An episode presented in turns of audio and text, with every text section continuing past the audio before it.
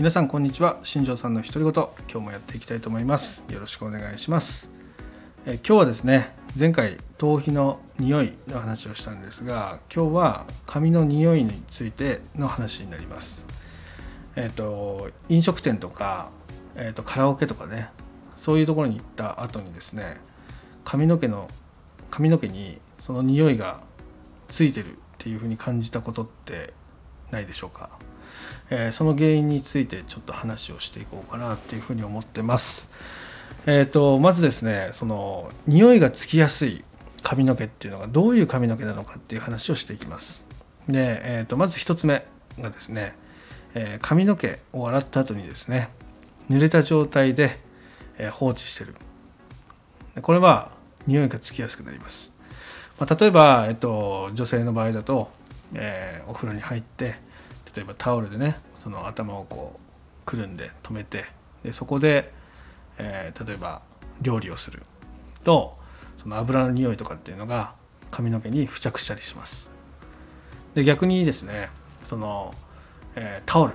がですねちょっとこう生乾きで半乾きでちょっと臭くなっててでそれがそのまま髪の毛についてしまったりすることもあります、まあ、なので濡れてる状態っていうのは髪の毛がものすごく柔らかい状態なんでそういう匂いとかそういったものが付着しやすい状態なんですよね。まなので、まあ、そこに気をつけてあげる必要があるよっていう話になります、まなので、えー、と髪の毛っていうのは前回も話したんですけど、えー頭皮と一緒で、えお風呂上がった後っていうのはすぐ乾かしてあげた方がいいですよっていうお話になりますね。はい。で2つ目がですねこれは髪の毛のダメージになります。カラーとかパーマとかストレートとかっていうのを頻繁にされてる方っていうのは、髪の毛のね内部に、ダメージホールって言われてるその穴ぼこみたいなのが開きます。その空洞がね髪の毛の中にできていくんですけど、えそこがね多ければ多いほど匂いっていうのをね吸収しやすくなります、まあ、なので、えー、と髪の毛が傷んでる方がカラオケに行くとそういうタバコの匂いとかそういったものが、え髪の毛に付着しやすかったりとかあとは、えーと飲食店に行った時に、え焼き鳥屋さんの匂いが染みついてしまったり焼肉屋さんの匂いが染みつくことがありますまなので、えー、とその髪の毛の痛みっていうのがね出てる状態っていうのは非常にそういう香りがつきやすい状態になってますよっていう話になりますね。えーこれは逆にですね、えいい匂いとかも一緒で、えー自分がその髪の毛に香りがねつけたいとかねたまにこう歩いててめちゃめちゃいい匂いするなこの人とかねっていうことってあると思うんですけどもそういう方っていうのはその髪の毛が傷んでて、まあ、そういう香りが付着しやすくなってて、えー香ってるっていうパターンがすごく多いです。なのでね、まあ、どっちでもね捉えられるので、まあ、いい意味で言えばそのいい匂いもつきやすいし悪い意味で言えば悪い匂いもつきやすいっていう状態です、なので、えー、と結論から言うとですねこのダメージホールっていうのをいかにケアできるかっていうのがすごく大切になってくるので、えーこれはですね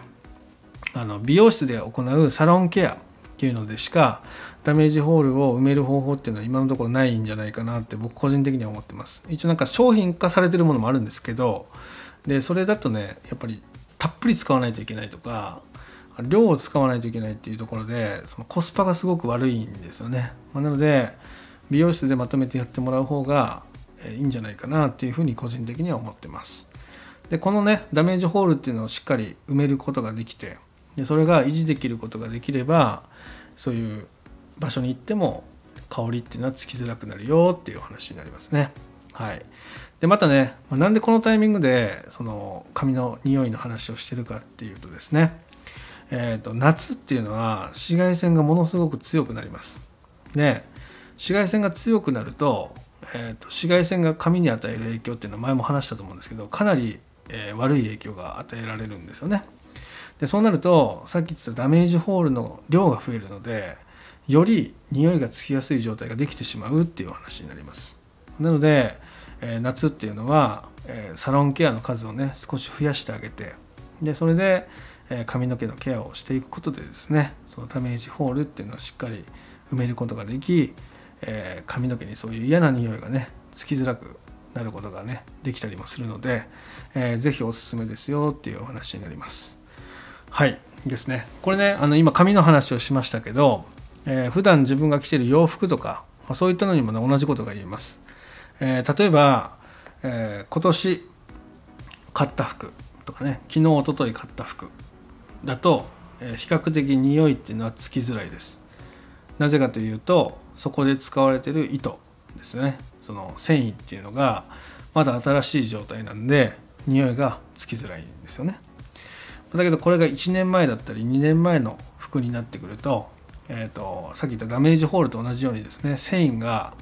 えーと、ほころびとかねが生まれてボロボロになってるものがあるんですよ。でそういうところだとまた匂いがつきやすくなります。なので、えーとそういう匂いが強い場所にですね、えー、着ていく服とかもね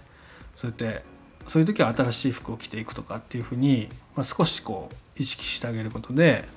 えー、服に匂いがつきづらくなるのでいいんじゃないかなっていうふうに思います、まあ、ただねあの串焼き屋さんとか焼肉屋さんになるとやっぱ新しい服着ていくのとちょっと抵抗があったりもすると思うんで、えー、まあ、そういう場合はねその席に着く時にちゃんと脱いでです脱いあの上からね羽織るものであれば脱いで、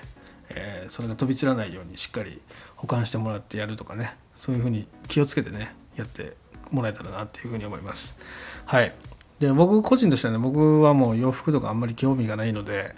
えっ、ー、と、そういうことを気にしないで、その食べに行ったりとかするんですけど、やっぱ家に帰ってくるとかなり